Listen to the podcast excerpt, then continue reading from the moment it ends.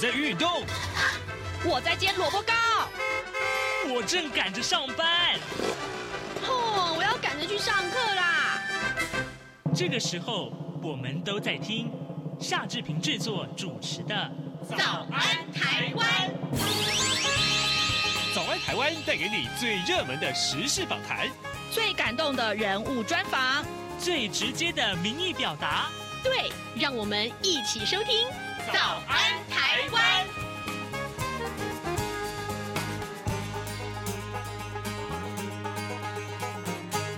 早安，台湾！我是夏志平。今天是二零二三年的四月二十六号，星期三。在今天早安现场这个单元里面，有两位超级受访者来到节目的呃当中啊。我们现场为您来分析这部呃非常非常夯的台剧，叫做《模仿犯》。当然，讲到影视这件事情，我们的今天的其中一位受访者就是资深的影评人弥勒熊熊哥，现在已经来到节目的现场了。另外，另外还有我们一位超级巨星，那就是。国立中正大学犯罪防治学系的戴生峰老师，戴生峰教授，等一下也要在节目中跟大家就剧中的这个有关于这个呃呃变态杀人或者说是相关的一些呃相呃你匪夷所思的一些杀人的情节啊，他的犯罪心理，呃呃戴老师要跟我们分享一些内容。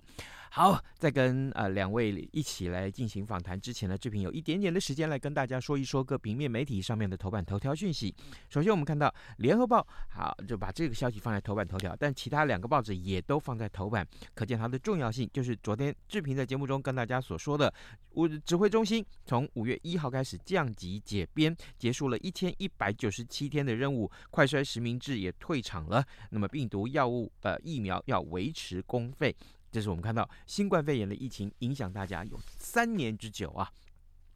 啊，另外呢，呃，《自由时报》还有《中国时时报》上面所提到，就是联华食品的彰化厂它发生了大火，那么员工躲在四楼的冷藏库当中，但是呢，呃，这个冷藏库没有办法这个呃紧闭啊，所以呢，浓烟呛入，所以还是造成了七个人死亡啊，这个惨剧非常受到大家的瞩目。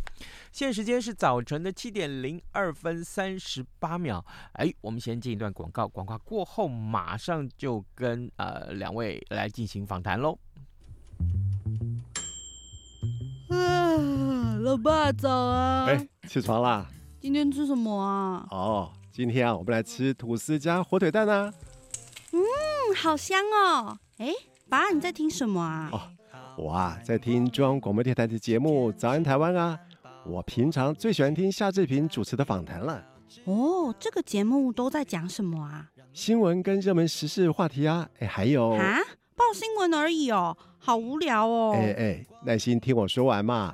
早安台湾的节目内容不只是这样哦，除了每天最新的新闻内容，还会邀请各界的专业人士、学者来分享他们的见解哦。我只要一边听这个节目，一边做早餐，就能够了解好多事情哎。哇，那我也要听，在哪个平台可以听到啊？在每个礼拜一到每个礼拜五的早上七点到七点半，就能够在中央广播电台的官网上面收听到喽。哦，对了，在 Sound On、Spotify 这一些 Podcast 的平台上面也能够听得到哦。哇哦，老爸你很潮哎！对呀，Podcast 上面就能听到，也太方便了吧？哎，什么味道啊？哦，老爸，我的早餐烧焦了啦！早安。正吃着什么样的早餐？吐司加火腿蛋，咬一口，然后收听中央广播电台。早安现场。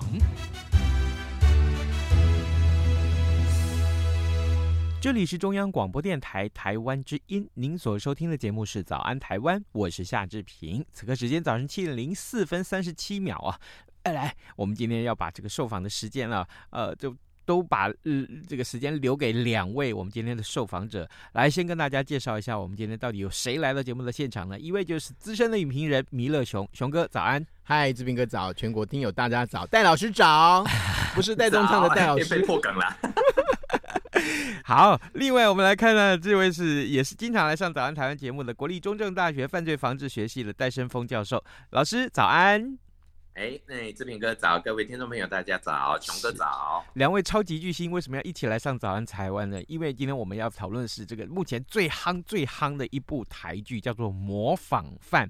最近呢，在 Netflix 上面追剧的大热门啊，就是《模仿犯》。我不知道各位听众看过了没有？啊，《模仿犯》不但是这个讨论度第一，而且是受到这个海外收视告捷啊，而荣登 Netflix 的全球非英语影集的排行榜的第二名啊，成为这个最快攻占各国排行榜单的这个华语的影集，也写下台剧历史性的一个成绩。今天呢，两位受访者就要一块来讨论它。好，呃，首先啊，我们先。先第一个问题，先来请教熊哥好了啊，呃呃，熊哥在不爆雷的前提之下，我想先请你先简单介绍一下《模仿犯》的剧情跟描述的主题是什么？呃，我觉得基本上它就是日本的那个原著小说所改编的嘛。那这个原著小说非常非常有名，是宫部美信他所写的。那得得片呢，就几乎啊、日本的大大小小的奖。那这个片啊、这个小说其实后来啊、呃、也有翻译呃中文版，那是上下两册，那也很受欢迎在当时。那没多久，日本这个很敏感，他们当然就立刻就是翻拍电视剧啊，然后电影啊都有，甚至于去年其实也有一部新的那个日本的那个啊、呃、电视啊、呃、那个电影有有播出。嗯，那我觉得就是呃，我们都一直常常讲说剧本剧本很重要，所以呃这是一个方式，就是说如果我们用。呃，台湾这边的人才、剧组，然后人，然后导演、演员，然后一起来把这个所谓的呃外国的小说，然后呃加上我们自己的呃台湾土呃这本土的那个状态，然后把它改变的话，其实是一个方向。那呃经典的话有个有个好处就是说，至少它在很多的东西上面是值得呃是能够经得起考验的。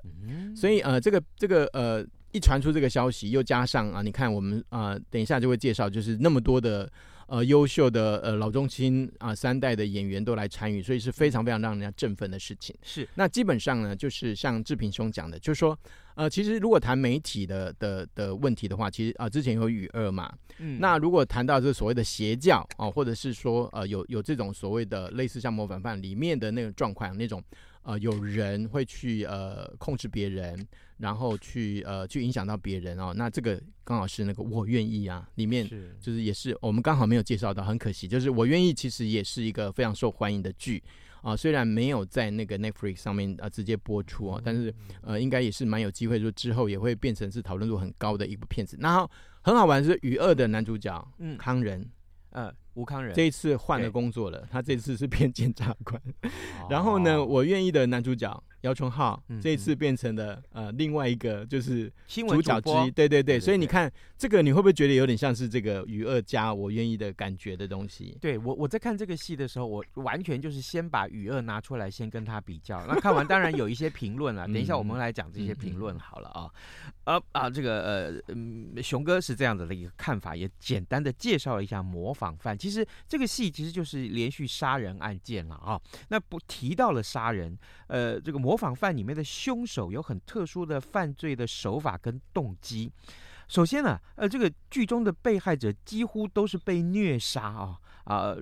我呃来看一看。那另外就是凶手一点一点的释放出这个讯息跟线索，故布疑阵，而且总是要求这个被害者的家人要公开道歉，然后呢，道歉之后就杀人。好，呃，这是一个什么样的人格特质呢？又怎么会这么的反社会呢？我们要特别来请教的是戴生峰老师，这个这个这件这个呃呃模仿犯的这个剧情里面，对你们这个研究犯罪心理来讲，是不是真的是很经典呢？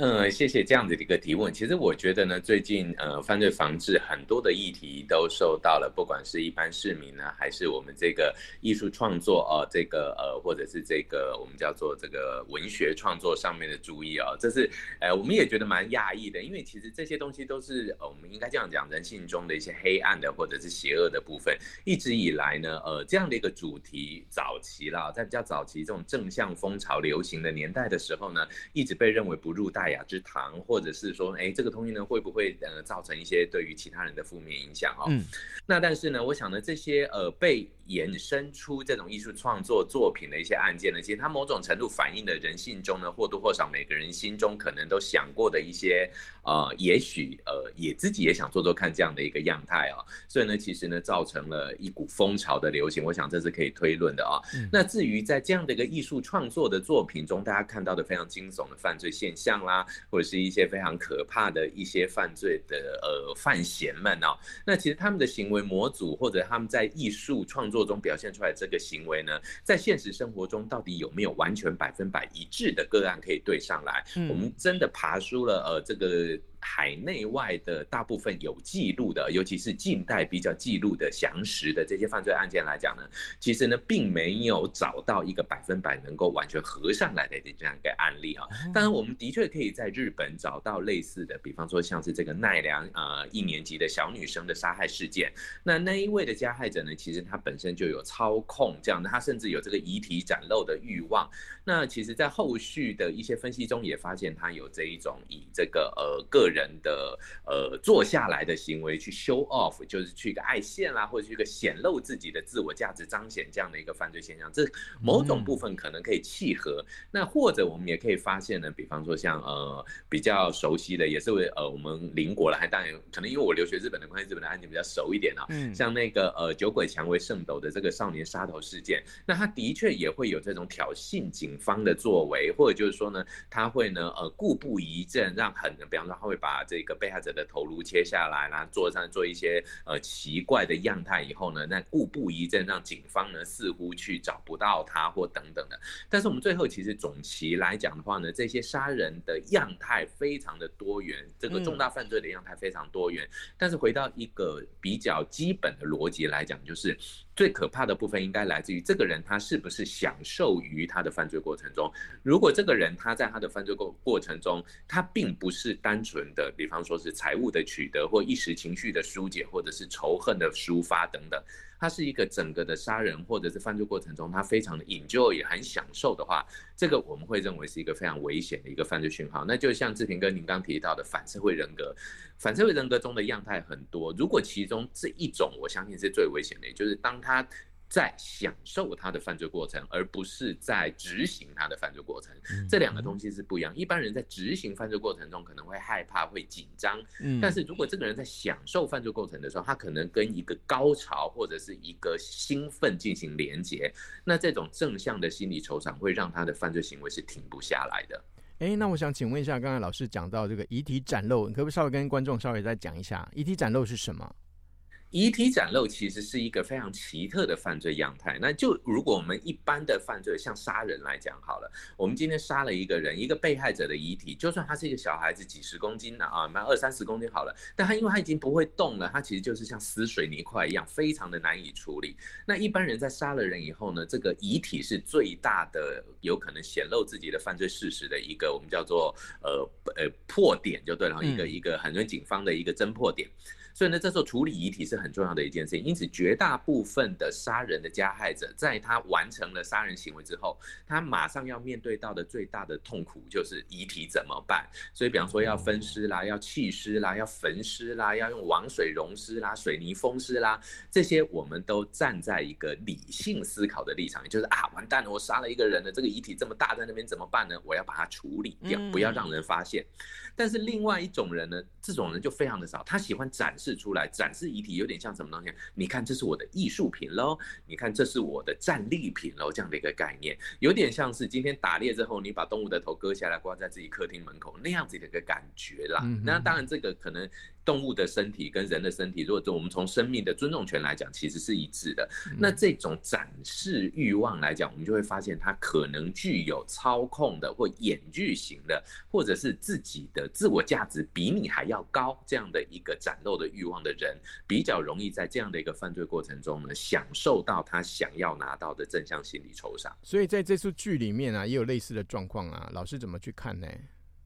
呃，我觉得如果从剧里面来讲，这出剧描写的非常深入的部分，就在于这样子的一个遗体展露的一个样态呢，其实的确可以带给我们去思考说，嗯，这样的一个犯罪现象虽然少，但是真实的存在。不过呢，我比较觉得的是，整出戏中这个遗体展露的部分，似乎背后还有一些编剧没有写出来的一些目的。那一般我们在正常的，哎，不是一般，呃，不是正常，我们在一般的犯罪案件里面来看的时候，这种遗体展露往往已经是最最后的目的了，它通常没有后续的东西，所以可能这出戏剧呢，它有更深的想要表达的意涵。也许我觉得这个部分更是各位观众朋友可以去深入挖掘的一个有趣的地方。因为因为它里面的牵涉到不是个人而已，是一一个群组的感觉的东西嘛，对不对？是，嗯嗯，好，各位听众，呃，现在时间早晨七点十五分二十二秒，今天有两位受访者在节目中跟大家一块来聊这个模仿犯这个话题。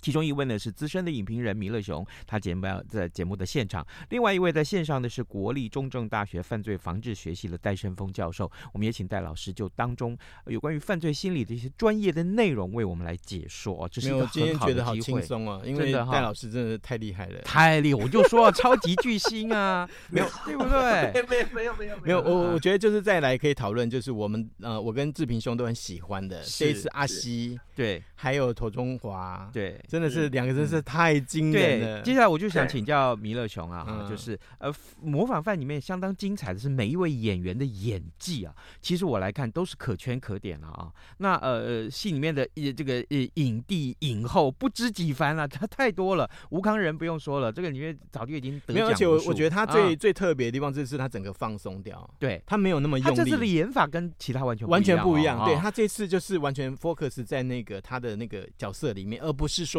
我们每次看康仁都会觉得他好用力，好用力，好用力。这次就没有。然后呢，另外还有这个呃，尤安顺啊，这是已经是影帝的入选哈候选人。他就是可能比较没有那么被注目到吧，但是他是很好，对，但是他很自然。可是我觉得这一次如果阿西跟那个涂中华，我也不知道选谁哎。那这个等一下我们再讲。太厉害了。我先讲尤安顺跟吴康仁两个人互动，就呃舅舅跟外甥的这个呃互动那一场戏我。那是唯一我掉眼泪的一场戏，我真的太感动了啊！还有，其实最后最后他去载他的时候，对，还有黄河，那是一个最年轻的金钟奖的得主，他演其中一位嫌疑犯，已经在监狱里，但是他的演技太细腻了，没有，而且我觉得他完全跳脱以前我们对他那种偶像包袱的感觉，是对他完全变形了，他是我觉得这个戏里面的其最重要的亮点之一，嗯啊啊，我觉得要。要得奖，他应该是因为他的演技太创新了。我觉得我我我我我如果是评审，虽然戏份少，我会把才这个呃奖给他啊。另外还有一个就是刚刚你所说陈柏正阿西，我跟你讲。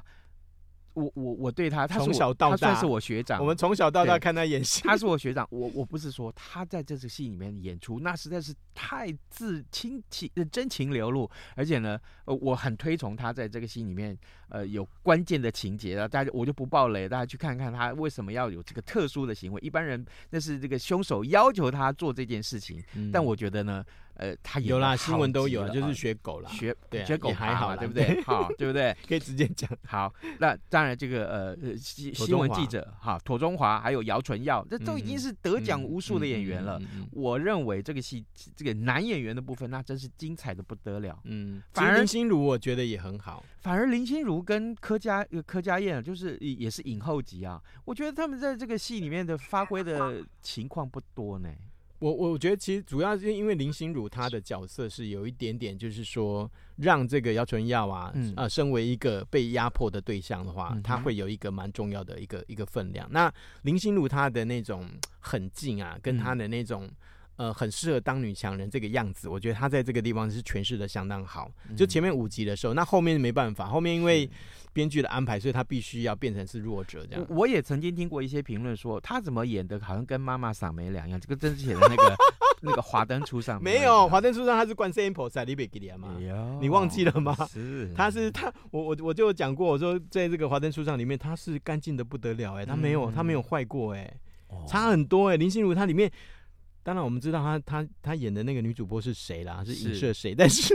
但是我觉得他那个狠劲的确是有出来啊，我觉得就是蛮过瘾的啦。但是比较比较有问题的可能是说，嗯、呃，究竟呃凶手可以操纵我们所谓的媒体到什么程度？嗯，在这部电影里面，因为他用一个松岩市嘛，所以也不是台北市啊，是是，是。但是问题是说。跟现实连结的话，这一点我觉得稍微有一点点可惜啊。呃，弥勒熊熊哥提到了犯罪情节了哈，那来我们回过头来请教戴老师好不好？戴老师，戴老师拍谁？哎，就把你冷冻在这边，实在是罪过罪过。哎，犯罪者总是把犯罪的过程录下来，然后寄到媒体啊，媒体当然就是对社会大众来播放，造成了恐慌。嗯、那么凶手会从中得到满足。啊，那从犯罪心理的角度来看，一般的观众啊、听众也好啊，怎么样去认识这样的特质？影片里面呢，呃，只要是受害者家属道歉，凶手就杀害被害者。那么这，那么是不是不道歉，人质就安全了？老师是这样吗？没有，我比较想问是什么，你知道吗？Uh huh. 老师，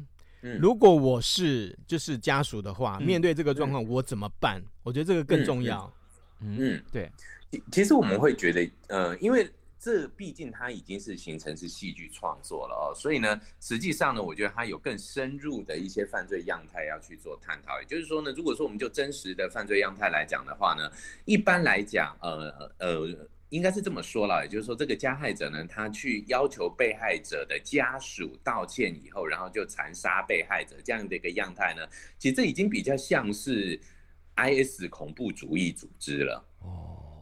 嗯，你不觉得吗？嗯、以前那种就是说，来你你今天呢，你要跟我道歉，跟我的这个呃规章教条道歉之后，然后我就把你的人给割手啦。所以我觉得会不会这出戏呢，也在模仿或致敬 IS 的可能？所以根本就没有用，就对了，是不是？你觉得？对对对，基本上实际上他要那家属怎么办呢？在杀人的过程。嗯那反而是就是说，当大家呢进入了他的角色里面，比方说我们今天要这样讲，就是说当这个呃加害者他设定的一些角色，让人们呢按照他的规范呢一步一步演的时候，其实他会非常的开心。也就是说，他认为他自己能够操控整个的大局，整个的这个全貌他都可以掌握，他会得到一些很高度的一些自我的酬赏上面带来的快感。但是又另外一个角度也蛮有趣的，我们也的确发生过一些呃算是失败的犯罪案件，因为呢呃大家不遵照他的，也就是说呃不遵照他的这个呃设定的东西来去做动作的时候，对，然后之后呢呃意外的呢反而让这一个当事人呢他呃获救吗？这个加害者呢他就越来越急躁，然后他就露出马脚，然后最后就被侦破了哦。嗯，所以其实换个角度上面来讲。等于就是说，犯罪这件事情的发生，其实都是在犯罪当下的时候的那一个决策点，你在做的决策。所以，其实呢，呃，前后的铺排，我相信，呃，如果就剧作的观点来讲的话呢，这样的一个剧作的确告诉了我们一个很恐怖的一件事情，就是说，如果说犯罪它是一件可以被先写成剧本的犯罪脚本的话，嗯，那这个东西呢，我们。到底这个脚本中间有没有可以突破的点？这个是可能未来警方在侦破啦，哦嗯、或者是我们在了解这种犯罪样态的时候的一个重要的一个更重要的地方。嗯、对对对，也就是说它的一个破点在什么地方？哎、欸，所以所以所以老师以你的角度，如果当下就是我们撇开这个剧来讲的话，如果你自己本身是那个家属的话，你会怎么做？就是就你的经验，你已经有一些知道说，我可以利用这个有机的状态，然后去破坏它。然后甚至让警方就是有有机可乘，可以去侦破的话，那是不是我们应该要怎么样去把握那个破案的动机？嗯嗯，就是怎么样？有一个可能，也许我觉得，也许下一出戏或模仿犯下一出可以加入我一点点意见是什么东西？如果今天出现家属也愿意跟他演的话，就是家属也开始画角色让他进来演。哦。对，因为我们会发现这出戏里面呢，为什么他的戏的戏剧味这么强？从各位的这探讨跟我看的经验里面，我们会发现呢，它是一个单方面的剧作者投入下去写的，所以就是说，他可能把自己的样态或想法呢，投入在这个行动者就加害者的身上去编出这出戏。那我如果有第二季或第三季或第四季或第五季的话，后续也就是如果他写出了一组家属，反过来设计角色让加害者演。也许这出戏的深度或者是那个浓烈程度会整个更往上扎一层，这有意思哦。好，哎，老师，既然这提到了这个犯罪心理哦，那那我可不可以还是请教你啊？呃，剧中的这一位凶手哈啊，是他是男生，却被妈妈当成女生来抚养。你应该说其中一个，啊、嗯，其中一个了哈哈。那这样的错置，当然嗯当然也影响了他的人格的成长。这跟他后来去行凶有关吗？呃，这样子哈，我们就要讲行凶的，他可能这些是原因的一个部分。但是呢，呃，我们通常在会发现一件事情，就是说这种违反当事人的生理性别的教养行为啊，的确某种程度上面来讲，会造成一些性别的一些。我们叫做性别表现行为上的障碍。嗯、那很多时候有一些很可爱的小男生，可能小时候会觉得说，哎，被当成小女孩这样子养，在某些程度情况之下呢，会造成他在性别认同上面的初始阶段的时候蛮混淆的。嗯、这个部分我们都还是不建议爸爸妈妈们有这样的一个教养方式，因为这个的确对于长大之后，对于自己的一些性别样态或者是性别认同的想法呢，会造成某种程度上面发展上的阻碍。嗯，哇。其实，其实我看的看那一段的时候，我觉得啊，其实这个东西好像更容易发生诶、欸，比起后后面的另外一个凶手他的行为的模式的话，嗯，对对，我我觉得这个好像蛮普遍的感觉、欸，是，嗯。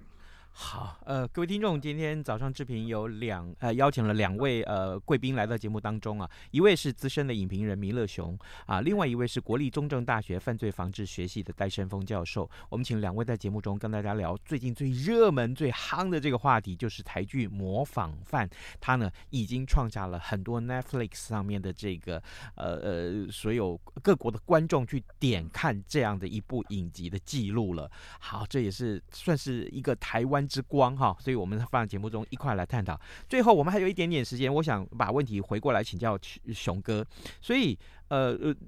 模仿犯在编剧、导演跟剪接上也有什么？我们刚聊过演技嘛，那导演呢？剪接呢？编剧呢？你是不是觉得有什么特殊之处可以跟大家讲？这个讲要讲太多，我现在突然想到一个问题很重要，就是说呃 n e t f r e 因为它不受那个就是一些审检的那个控制嘛。所以他们在一些东西上面是重口味的，不晓得戴老师对这个东西，就是说有没有需要斩在这里，就是 这些东西是不是有需要控制一下？我觉得啦，我觉得就是因为有点无限制的东西，